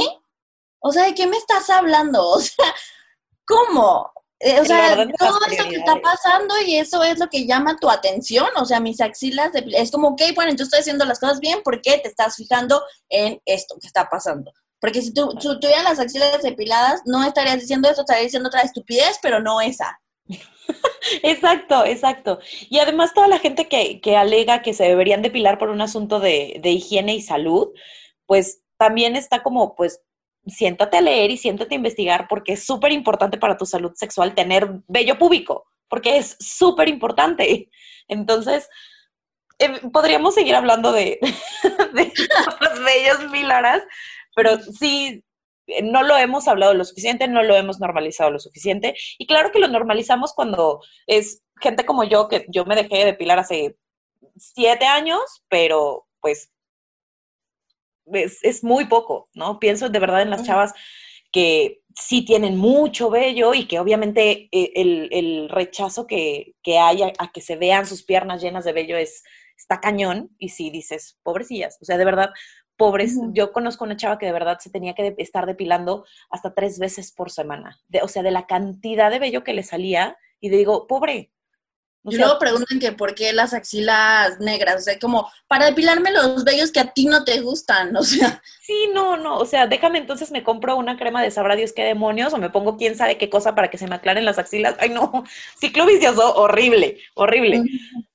Pero pasemos a la, a la siguiente categoría que tiene que ver con la altura, ¿no? Este, que del lado de los hombres, eh, tienes que medir más de 1,80 para ser un hombre guapo, ¿no? Y del lado de las mujeres, que ser más alta que la mayoría de los hombres es malo. no, sé si sea malo, pero sí es como eh, esta idea de tu pareja, o sea, si es una pareja hombre-mujer, hetero, eh, el hombre tiene que ser más alto, porque si no es muy incómodo que una mujer sea más alta por algún motivo que no entiendo. ¿no? Es, consíguete un, un novio más alto que tú para que te puedas poner tacones. A mí me pasó cuando empezaba a salir con mi pareja que era como, nunca me voy a volver a poder poner tacones. Que aparte no se pongan tacones, son muy incómodos, pero...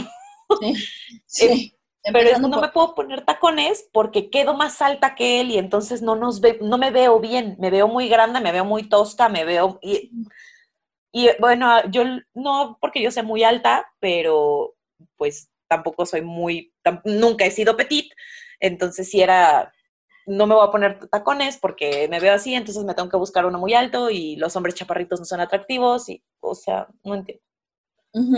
Claro, totalmente.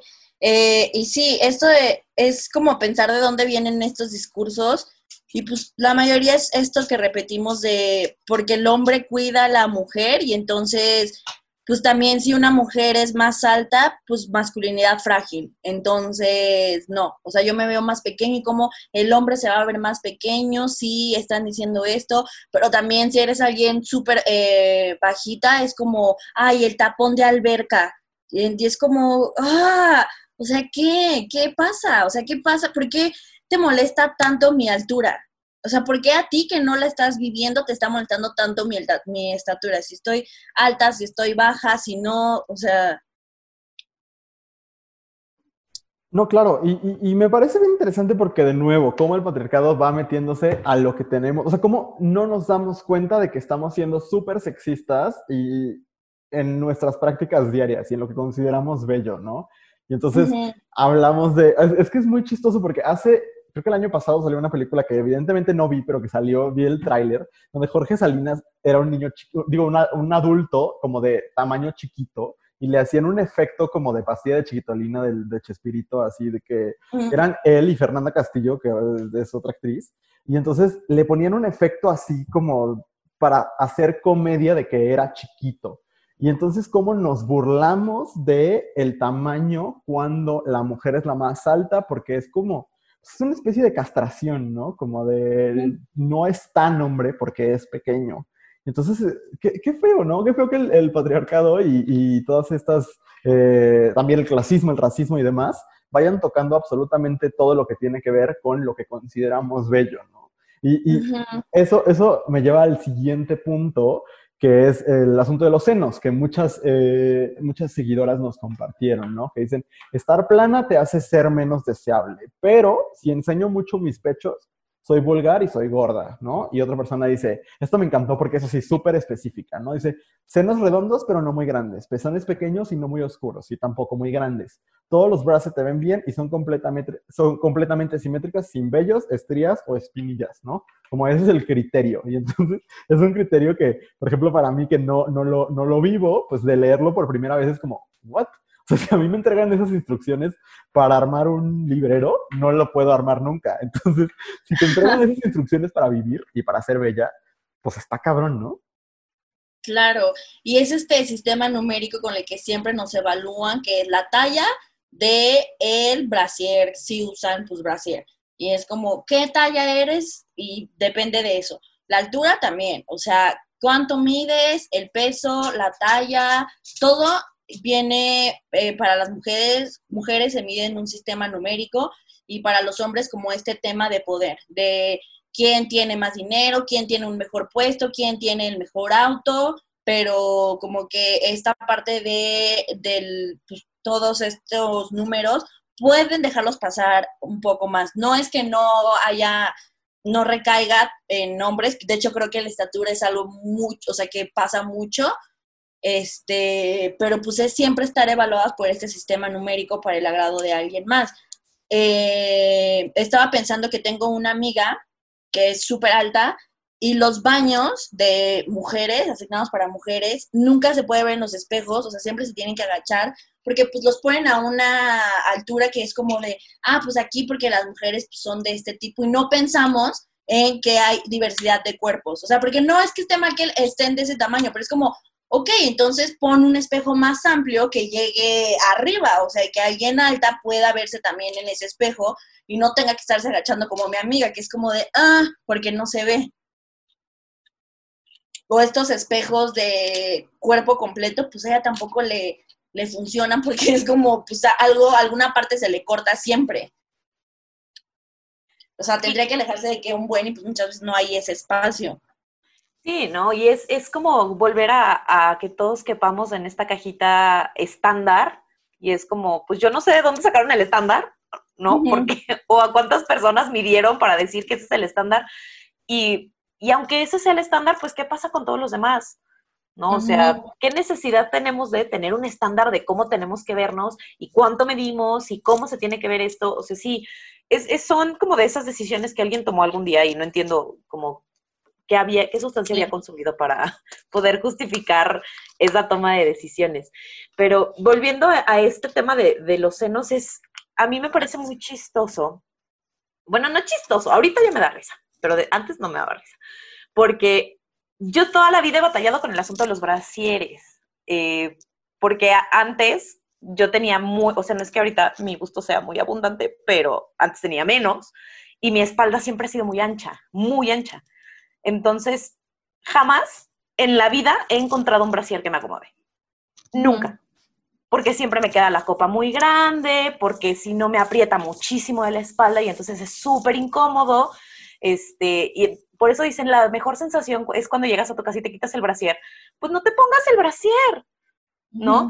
Y entonces, cuando yo empiezo a dejar de usar brasier, perdón, pobre de mi madre, porque si no la tengo que ventilar, este, me pasó que yo empiezo a dejar de usar brasier y mi mamá me decía, es que ponte por lo menos un top, o sea, ponte algo. Mira, es que si te pones este, te las va a acomodar para que no se vean, pues así. Y yo decía, pues pues así son, o sea, sí, pues no son redonditas, y porque pues, o sea, no las mandé a hacer, así, así crecieron, ¿no? Porque además, después de, de, mi último episodio bulímico, pues engordé y todo engorda, y al final de cuentas, pues las boobies son pura grasa, entonces, pues todo engorda. Y, y sí es, estaba este, este comentario de, pues es que, que no se vean así, pues así son, o sea, no, no son redonditas, ni como de las las has visto en el porno ni como las ves cuando se están operadas. O sea, así no se ven, ¿no? Y si no te gustan así y solo te gustan redonditas y operadas, pues entonces no te gustan las boobies, te gustan las operaciones, ¿sabes? Sí, exacto. Muy extraño y es muy incómodo. Y el porno ahí también es, ha creado unas imágenes que no son así y que también aguas con qué es lo que se está consumiendo porque da, o sea, es terrible. Eh, pensaba en esta parte de los brasieres y de, de las boobies. Este, yo igual conecté mucho con tu historia porque me pasaba exactamente lo mismo. O sea, yo no encontraba eh, brasieres de mi talla aquí. Y bueno, yo tengo el privilegio de poder ir de viaje y buscarlos en otro lado, pero yo pensaba como, y las personas que no, o sea, les queda como comprar estas cosas que venden como extensiones de brasieres y es como, ¿y por qué mejor no los hacen más grandes si están vendiendo esto y claramente la gente los está comprando? O sea, ¿por qué no entonces piensan en las mujeres que compran en su tienda? O sea, ¿por qué hacen esto? Y bueno, ya después también decidí no usar brasier porque también era como los odio, o sea, yo creía que era normal vivir como con esta incomodidad siempre, o, por ejemplo, yo tenía súper irritada esta parte de aquí, o sea, siempre la tenía como rojita o más oscura, eh, la parte del medio, siempre, siempre, siempre. Pero yo decía como, pues es normal, o sea, pues así funciona. Y cuando dejé de usar brasier, o sea, dejó de lastimarme, dejé de tener irritado aquí, o sea, había veces que era insoportable, o sea, tenía que ponerme pomadas porque entre el sudor, el brasier, todo, o sea, se me irritaba horrible, horrible, horrible. Y realmente el brasier no funciona de nada. O sea, solo es estético, solo es para que se vean levantadas, redondas, no sé qué, y, es como, no te sirve absolutamente de nada, solo te está jodiendo todo. Y me decían mucho como, pero ¿y qué vas a hacer cuando, o sea, se caigan y así? Y yo como, pues nada, o sea, pues así las voy a tener y listo, o sea, ¿qué te pasa? A ti también se te van a caer, pero pues las vas a tener sostenidas en tu brasier que vas a usar todo el tiempo y te vas a estar lastimando, pero pues nada, ya en ese entonces, pues nada, me las pongo así o no sé, o sea, es como, ¿qué?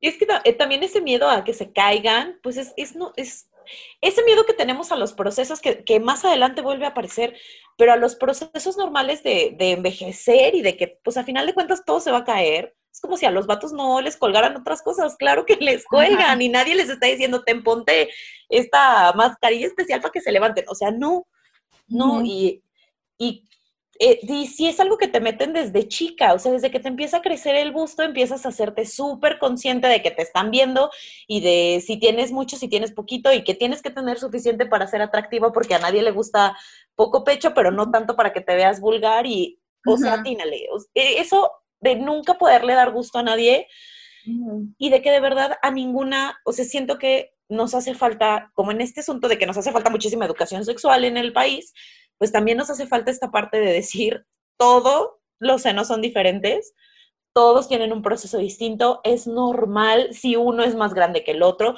si no se ven igual a los que has visto este, en, las actrices que ves en la televisión, si no se ven así cuando no tienes brasier, si es normal si te pones un brasier y no lo llenas, es normal si no lo quieres usar, o sea, toda esta parte, perdón, me pegó muy cerca. No, no, no, no, no, totalmente. Pero, pero sí me molesta, porque además te lo meten desde chiquita. O sea, te empiezas a, en cuanto te empieza a crecer el busto y puede ser en la primaria, en la secundaria y te vuelves súper eh, self-conscious, perdón, luego me critican por ser bien pocha en el podcast, pero perdí como la palabra por estar como muy metida en el, en el qué coraje que no puedas, o sea, que, que incluso muchas partes de, de, tu desarrollo en otras áreas se ve acuartado simplemente porque te está creciendo el busto. ¿no? Como ya te tienes que poner un top porque ya vas en, porque en clase de deportes te va a botar todo, pues todo bota porque es carne y se mueve y la carne se mueve, sorry. Y si no se mueve, pues ahí hay algo extraño porque se debería mover. Y los corpiños que venden, o sea, los empiezan a vender como de con figuras de Winnie Pooh y es como ¿qué? o sea, ¿por qué me tengo que preocupar por comprar un corpiño? O sea, me choca, solo quiero estar disfrutando y listo, o sea, y bueno, la edad que sea, pero ¿por qué le estás metiendo a una niña eso? O esto de, es que se, se, transparentan los pezones y es como, ah, adivinaste, tengo pezones. Qué bueno que se notan, tengo dos, ¿eh? Ajá, exacto. O sea, ya basta con eso de los brasieres, con que se le están caídas o se te van a caer. Es como, pues sí, o sea, se me van, y también los cachetes se van a caer y también las pompas y nada, y me va a gustar también porque es el proceso de mi cuerpo. O sea, así como antes no tenía nada, luego más empecé a como a crecer, luego ya pues como que se desarrolló, luego otra vez empecé a ser como chiquito y es como, pues está padre, o sea, es que mi cuerpo ha ido avanzando junto conmigo. Exacto. Y bueno, en la doble moral de los pezones ni me voy a meter porque porque menos. Sí, no, los pezones también es todo un rollo ahí y conozco a muchísimas mujeres que son que tienen muchos complejos porque es como, pero es que mis pezones son muy grandes y es que son oscuros y es como, y están bien, o sea, no, no, no los pezones son como los que hemos visto en las películas, porque obviamente los pezones sí se ven en las películas. Sí, bueno, no, sí, los pezones son otro tema que, que no, o sea, y de verdad la doble moral alrededor de los pezones que no sirven para nada de los hombres es este, otra Pero así como siguiendo, en, en este, en este asunto de la imagen, eh, nos centramos como un poquito en la parte de la cara, bueno, cara y, agregados, y tenemos cuatro, eh, varios mencionaban el asunto de la nariz, de eh, me, vería mejor si me operara la nariz o si tuviera la nariz más delgada, porque las narices delgadas y respingaditas son las bonitas, que no puedes tener acné porque nadie te va a querer si tienes acné, o manchas en la piel, o marcas de que tuviste acné, ¿no? Así es, si tienes acné, cuídate eh, con la vida para que no te quede marcado, porque si no te vas a ver horrible. Eh, alguien nos comentó que le dicen, si tus ojos no fueran de color, entonces no tendrías nada. Wow. Y tener mucho cabello es mejor que estar pelón. ¿no? Este asunto de los ojos está, o sea, está horrible, horrible, horrible. Más porque, pues a final de cuentas, el, creer que solamente está la belleza en estos elementos que hemos dicho más de una vez, que se acercan a lo europeo o a lo anglosajón, ¿no? De tienes ojos de color, aparte como si el café no fuera un color, ¿verdad? Este, tienes ojos de color claro, verdes, azules, etcétera. Y entonces eso es lo que los hace bonitos, ¿no? Y ninguno de tus otros este, aspectos o características de tu cara que a lo mejor no son tan europeizados, entonces no están padres. E, eso es, no, no, y, este asunto del acné, cuando muchas veces es algo que no puedes controlar y ¿qué culpa tiene? Y además, en una época en la que eres tan vulnerable como, como en la adolescencia, qué angustia debe ser el, el, el no poder hacer nada y no te toques y gasten un montón de productos para la piel, para que no te queden manchas, para que ya no te salgan y no te atrevas a comerte un chocolate porque te vas a llenar de granos. No, qué, qué, triste, qué restrictivo, pues. Sí, eh, ¿quieres decir algo, Luis? Porque nosotras ya aquí... o sea, sí, quiero decir un montón de cosas sobre esta cosa de la cara. Este, bueno, si quieres, digo y luego, luego te paso el, Sí, sí, porque ya sentí que... Sí, no, te preocupes, yo estaba escuchando muy atentamente, pero esta cosa de la cara me, me toca como muy profundamente, eh, porque yo a los 12 años me quería operar la nariz, a los 12 años. O sea, que un niño de 12 años piense, o sea, no, no pedí que me la operaran, obviamente, sino pensaba como de cuando sea grande me voy a operar la nariz. mi nariz es muy grande y, aparte está un poco chueca, pero eso no, nunca hemos sabido por qué es. Pero es el asunto que un niño de 12 años diga, ah, sí, claro, cuando crezca me voy a operar la nariz, es como de, eh, creo que ya hay un problema, ¿no? O sea, creo que verdaderamente el hecho de que estés, o sea, de prender la tele y ver a pura gente que tiene la nariz respingada y pequeña, o por lo menos la gente que se considera atractiva, pues, pues impacta, ¿no? Y, y tan impacta que que te lleva a querer tomar acciones para modificar cómo se ve tu cara y eso está muy cabrón. Pero aparte, el asunto de los granos, ¿no? Que es otra de las cosas que yo tuve acné, mucho acné cuando era adolescente y yo me acuerdo que mis tías me decían, oye, tienes muchos granos y era como, ya sé, o sea, como, pues sí, o sea, gracias por hacerme notar lo que yo veo todos los días en el espejo, ¿no? O sea, no te estás preocupando por mi salud porque no está afectando mi salud y no me estás diciendo nada nuevo porque no soy Amish, o sea, tengo espejo, tengo cámara, ¿sabes? O sea, no, vivo aislado de la sociedad. Entonces, eso, o peor, iban con mi mamá y le decían, oye, haz algo con la cara de ese niño. Pues, pues ¿qué? O sea, ¿cómo que qué voy a hacer? Pues nada, pues el niño se lava la cara y, y, eventualmente se irá o no, o lo que sea, ¿no? Pero ¿cómo es ese decir, no, pues es que qué asco que tengas granos? Pues no, porque es, algo que mi cuerpo decidió y es una cosa hormonal y es un proceso por el que estoy pasando y demás.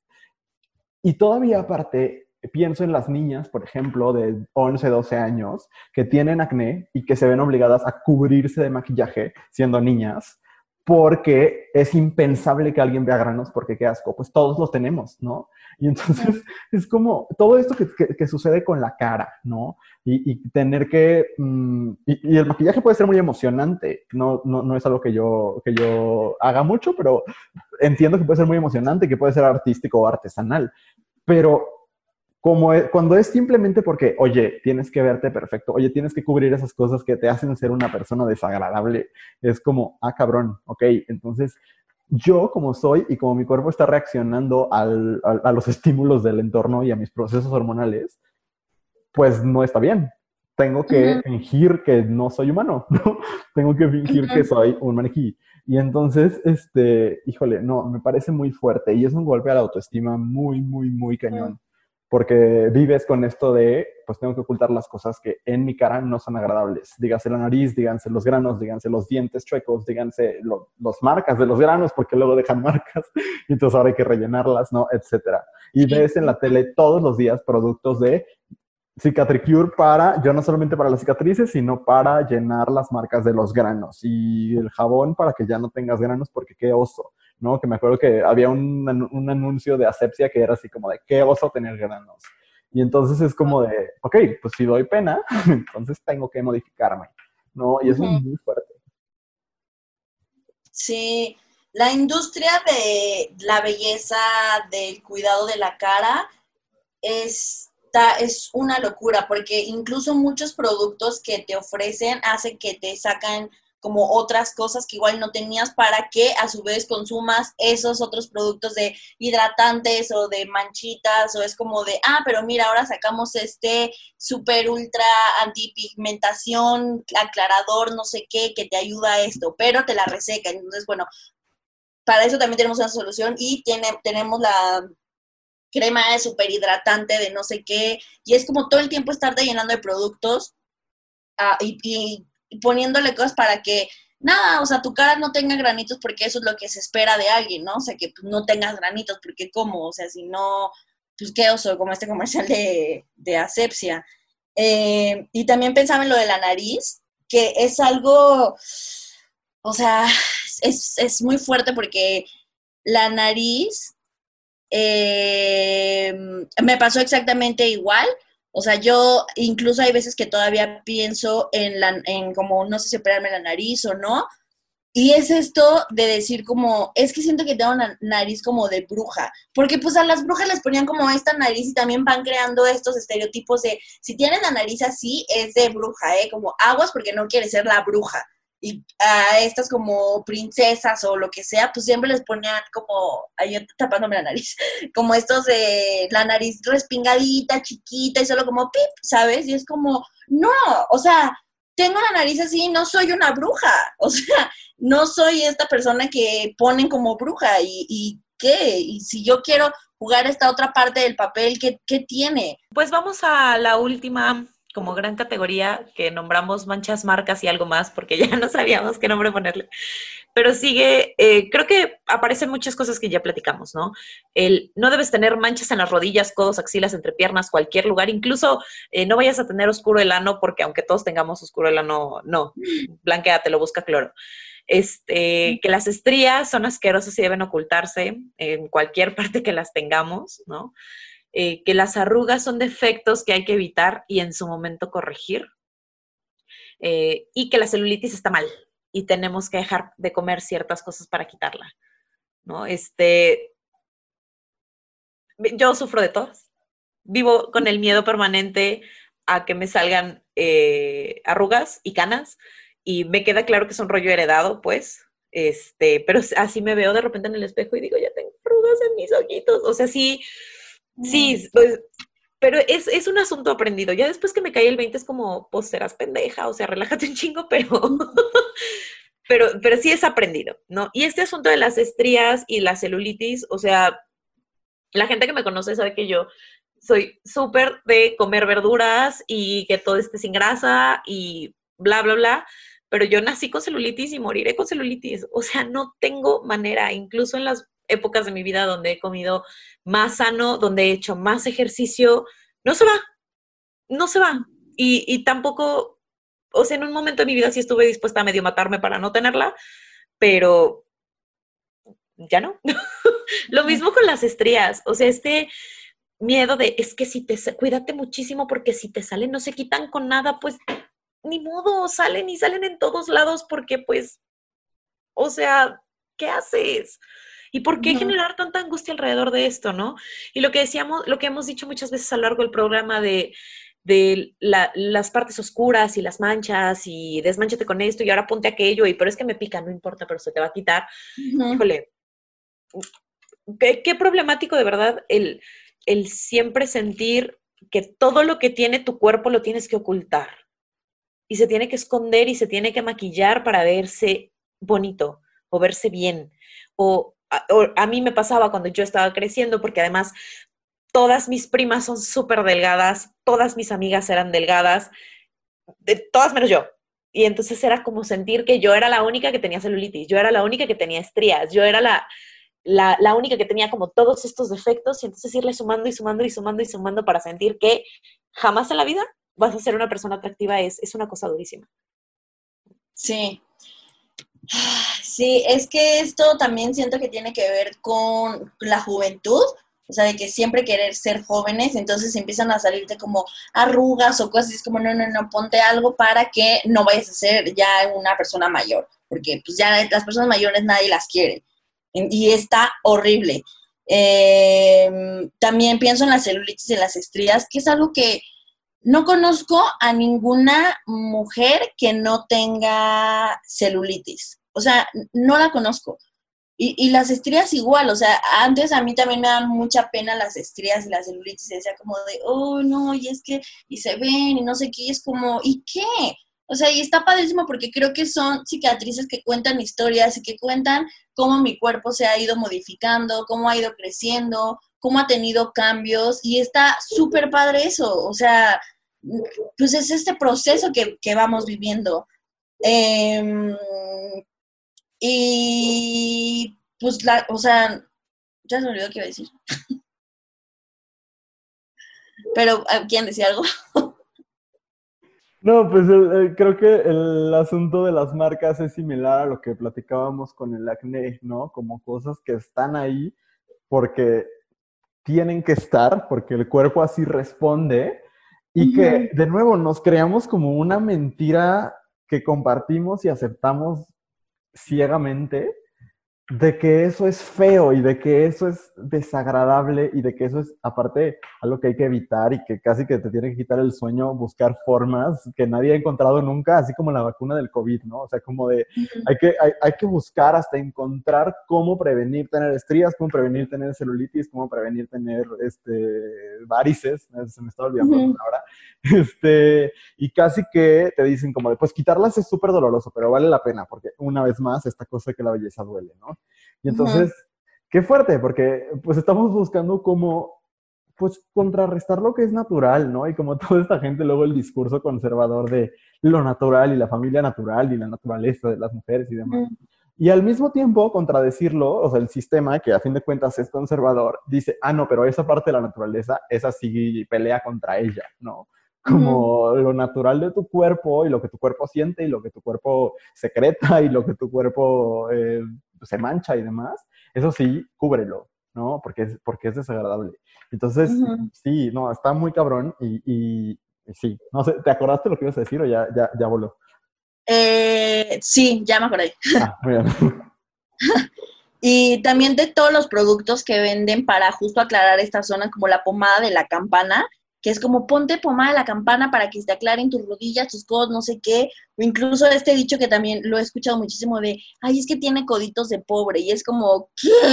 O sea, o estos, todos estos de, eh, vele, si quieres saber no sé qué, vele los codos o las rodillas, y es como, ay, no, o sea, cuánto racismo y clasismo hay en todos esos comentarios solo porque una parte de mi cuerpo se oscurece más y es totalmente normal, o sea, a ver, no me está afectando en nada, o sea, mis brazos, mis codos, mis rodillas, mis dedos, mi entrepierna, todo funciona perfectamente, no tengo absolutamente ningún problema con que eso esté oscuro, o sea, el, problema lo tienes tú y, y tu problema estás haciendo que se atribuya a que sea mi problema. Claro. Fíjate que nada más pensaba en algo que, que me, me, perturba. ahorita que decías lo de coditos de pobre, y digo, cómo el cuerpo se va enfermando, no solo se va enfermando con lo que comemos y demás, sino el cuerpo se va enfermando de un montón de prejuicios y de estereotipos y de cosas. O sea, el cuerpo se enferma de clasismo y se enferma de racismo y de, sexismo y de homofobia y de transfobia, porque yo me voy haciendo daño para no ser, por, por decir algo, ¿no? Desde mi experiencia, a lo mejor en algún momento, como de me hago daño a mí mismo, no, a lo mejor no con lesiones y así, sino con mi alimentación, con, con cómo me trato, cómo trato mi cuerpo, por no ser un joto, por decir algo, ¿no? O por, por, no ser demasiado femenino, por no ser demasiado teto, por no ser demasiado débil, ¿no? Y me hago daño de nuevo por no tener códitos de pobre, porque el clasismo también me enferma, ¿no? Como lo que enferma a la sociedad también nos enferma a nuestros cuerpos, ¿no? y, y y nos hace dañarlos y nos hace tener una mala relación con ellos y, o sea, me parece bien interesante porque entonces como este amarte a ti mismo de manera radical, ¿no? Y el decir, me gustan mis lonjas, me gusta mi estar flaco, me gustan mis granos, me gusta todo, es un acto político a fin de cuentas, un acto de resistencia, ¿no? A un sistema que todos los días nos dice, odiate, ¿no? O sea, o, odia tu cuerpo, o, o date asco, ¿no? Y entonces como esta cosa de decir, pues, ¿qué crees? Con mis granos, con mi estar flaco, con mi estar gordo, con mi lo que sea, me amo. Es como decir, pues tu sistema vale verga, ¿no? O sea, a fin de cuentas, pues yo construyo mi amor desde mí, ¿no? Entonces eso, como esta cosa de los coditos de pobre me hizo pensar en eso, en que nuestro, nuestro cuerpo también se enferma con, con los prejuicios y demás. Claro, con todo lo que escuchamos. Sí. Pues, Andrea, ¿quieres agregar algo de este tema, eh, o sea, antes de, pasar a cerrar? No.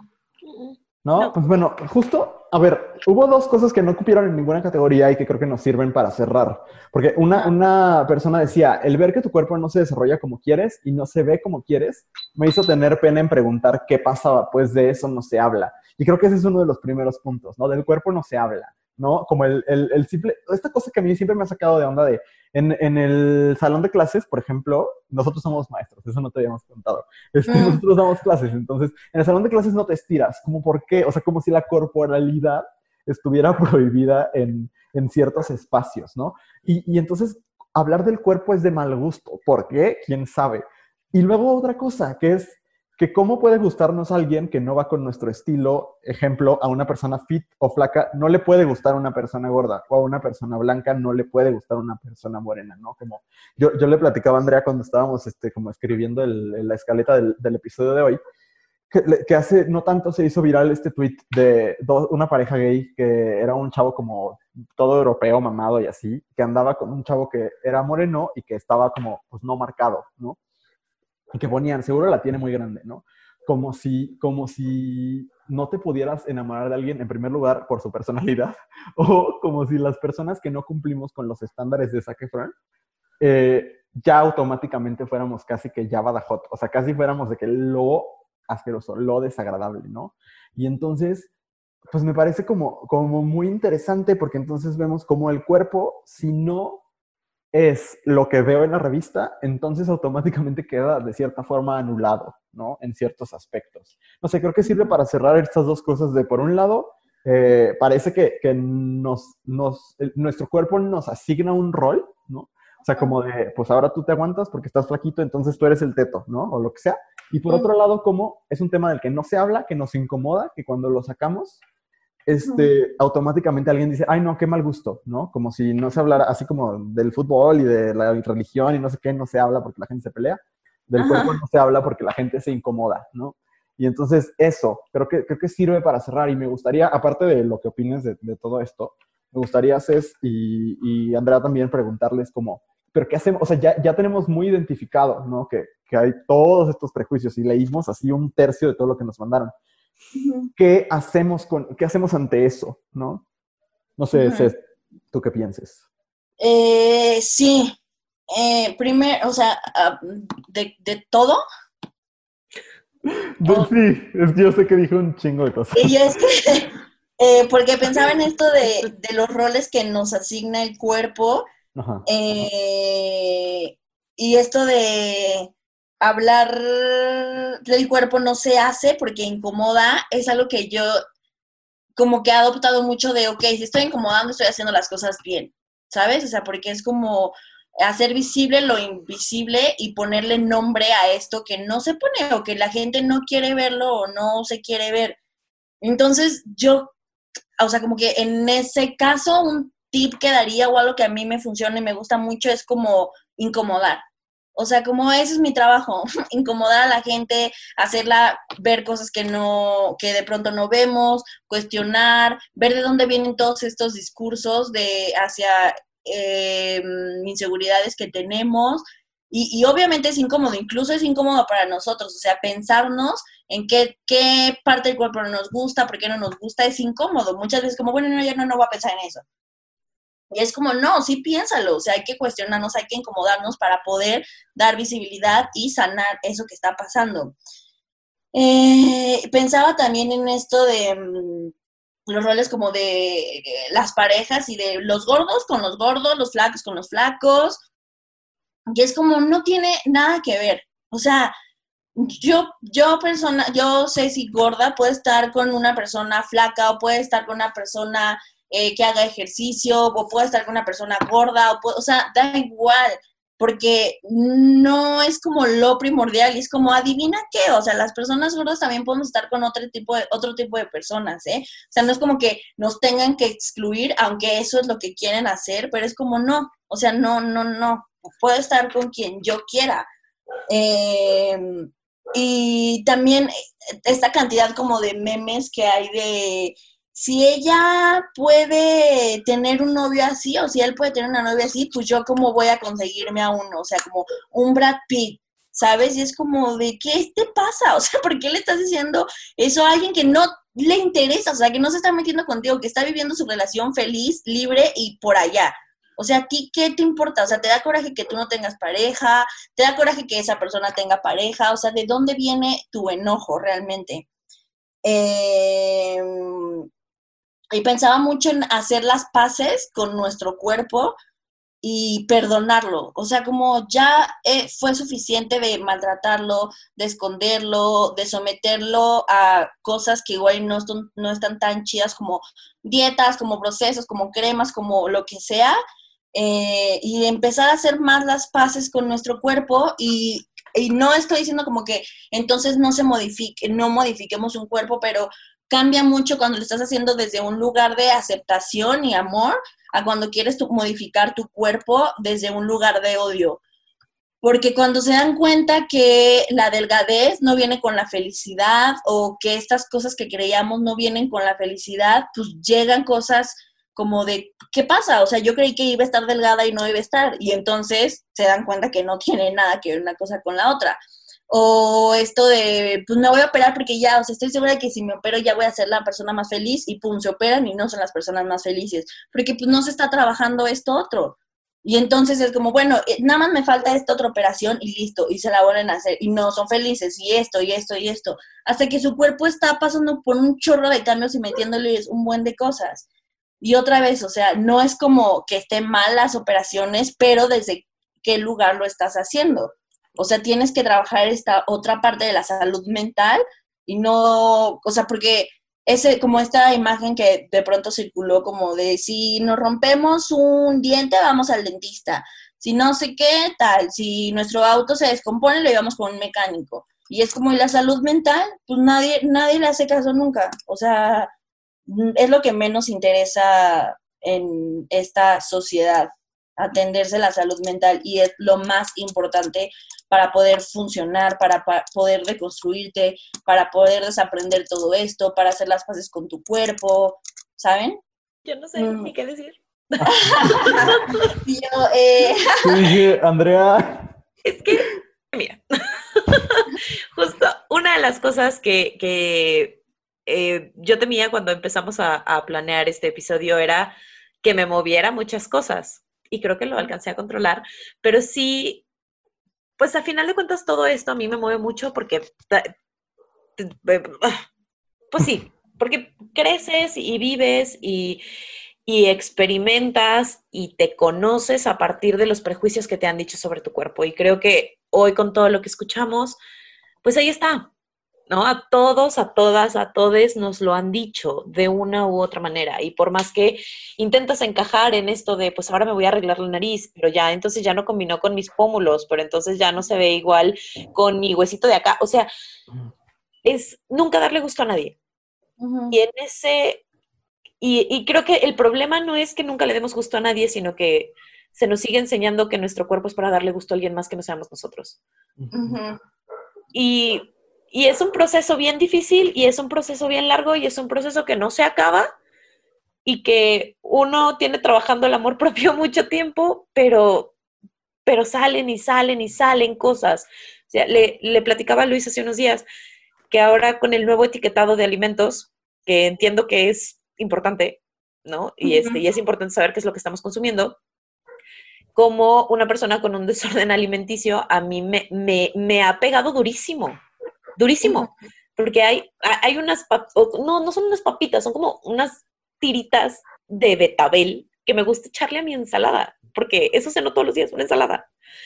Y no los compré cuando fui al súper, porque tienen una pinche etiqueta de exceso de azúcar, ¿no? Y no es que me eche toda la bolsa, y no es que vaya a pesar 60 kilos más por echarle papitas de betabel a mi ensalada, pero es un rollo de de seguir cumpliendo con ciertos estándares o sentir que no los cumples y entonces seguir peleado con muchas cosas.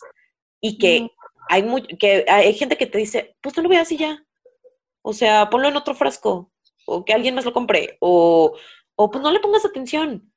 O de todos modos deberías darte cuenta y es como, no. O sea, hay, hay, como muchos matices en este asunto y, y el, el amarte y el, aceptarte y el hacer las paces con tu cuerpo y con quién eres y con cómo te ves, no es nada más déjame tomar una selfie y, darme cuenta que soy hermoso, ¿no? Porque hay días en los que te despiertas y dices, hoy no me siento hermosa y está bien. Y nadie te lo dice y nadie te dice que parte de tu proceso de amor propio es un día despertar y decir, hoy no me siento hermosa y está bien, porque puedo vivir con eso.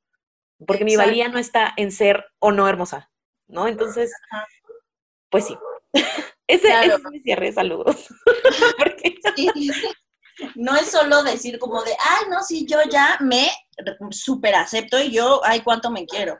O sea, no, es en verdad hacerlo, es practicarlo, es hacerlo con el cuerpo de las demás personas. O sea, respetar la diversidad de cuerpos y a las demás personas también incluyen todo esto. Este, solo rápido en esta parte del etiquetado, justo cuando salió yo pensé como la cantidad de desórdenes que van o a remover, o sea, que igual ya que se tenía trabajado o que van a salir por estas etiquetas y como la obsesión que se va a crear, o sea, no va a estar nada, nada cool y va a traer muchísimos problemas mentales. Pues nada, ahí estaré para, para ayudar. Pues bueno. Porque va a hacer falta. Pues, muchas gracias por, acompañarnos en este largo espacio, perdón que, que, se alargó bastante, pero la verdad es que es un tema que da para muchísimo. Gracias por compartir estos, estos minutos con nosotros. Y, pues nada, como dices, es un tema que, que da para muchísimo, que, que, se tiene que seguir hablando y por eso pues también me gustaría que, que nos dijeras, ¿no? Como tanto dónde te podemos seguir, como si hay algo que quieres promover en este momento, aprovechanos. ok, sí. Eh, a ustedes gracias por invitarme. En verdad, siempre que alguien me dice, ¿quieres abrir? Yo es como, sí, sí quiero. O sea, porque creo que ocupar estos espacios es una forma de resistir y me encanta.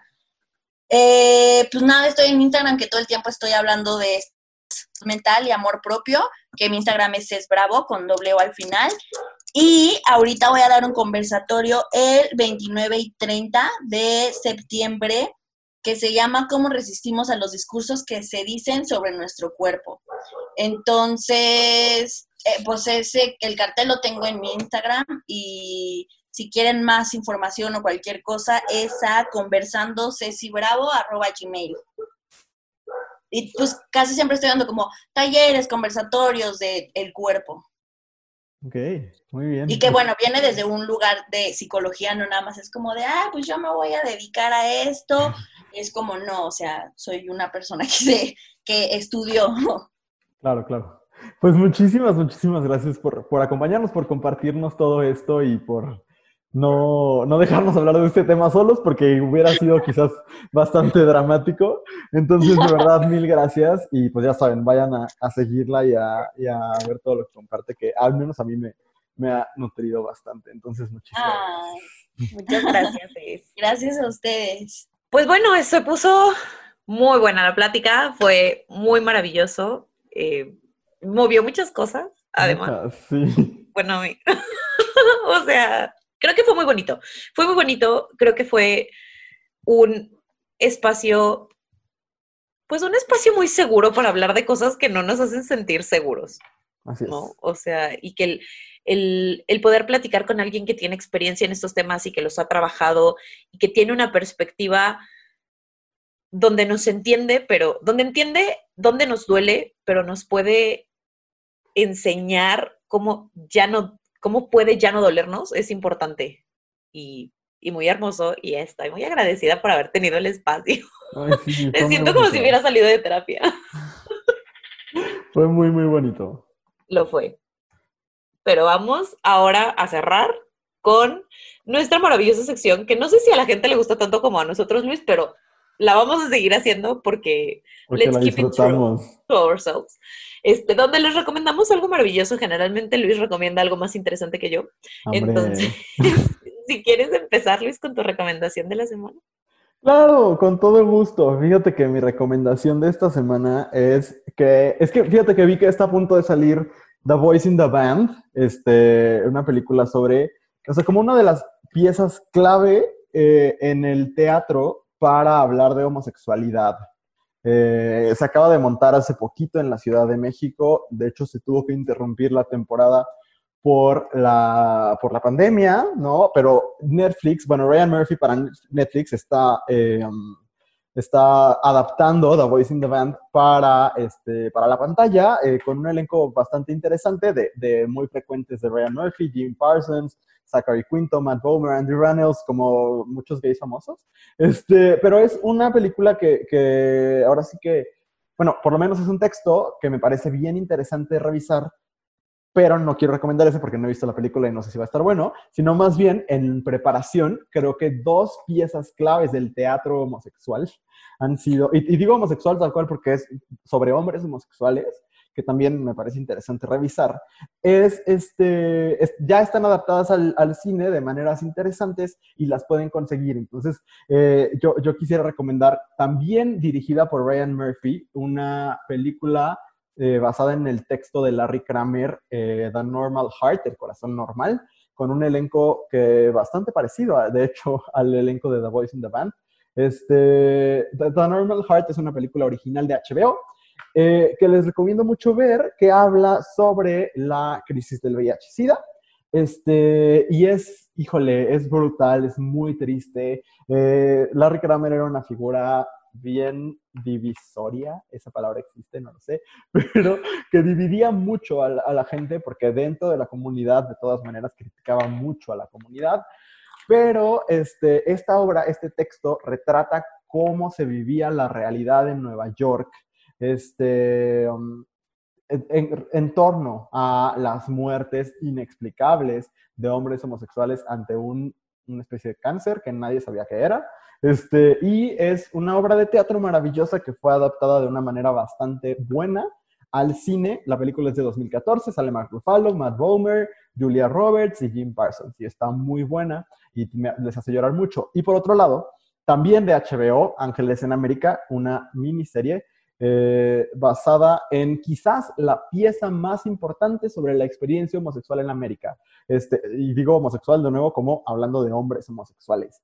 Eh, Ángeles en América eh, tiene, aparte de un elencazo que siempre es un placer ver actuar a Meryl Streep y, este y a, todo, a Emma Thompson, hace rato me confundí con la Emma igual, este, y a todo ese elenco, pero la estoy volviendo a ver, este, me parece muy, muy interesante la propuesta de Ángeles en América, que es un texto de Tony Kushner, este, pero me parece como antes de que salga la tercera película, que me parece eh, una adaptación de un texto fundacional en la cultura homosexual en América, este, pues revisar otros dos que, que, son como muy importantes, tanto Ángeles en América como El Corazón Normal, dos películas originales de HBO, que pues les recomiendo mucho que vean y que, como diría Gia Gon, eh, respeta tu cultura, maricón, ¿no? Este, conoce, conoce, eh, conozcamos de dónde venimos, ¿no?